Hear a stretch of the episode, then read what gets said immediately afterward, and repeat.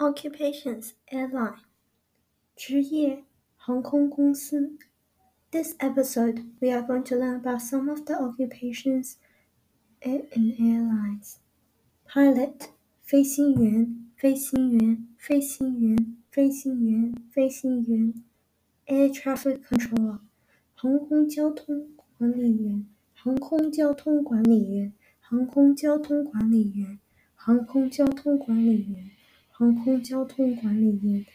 ，aeronautical engineer，航空工程师，航空工程师，航空工程师，航空工程师，航空工程师。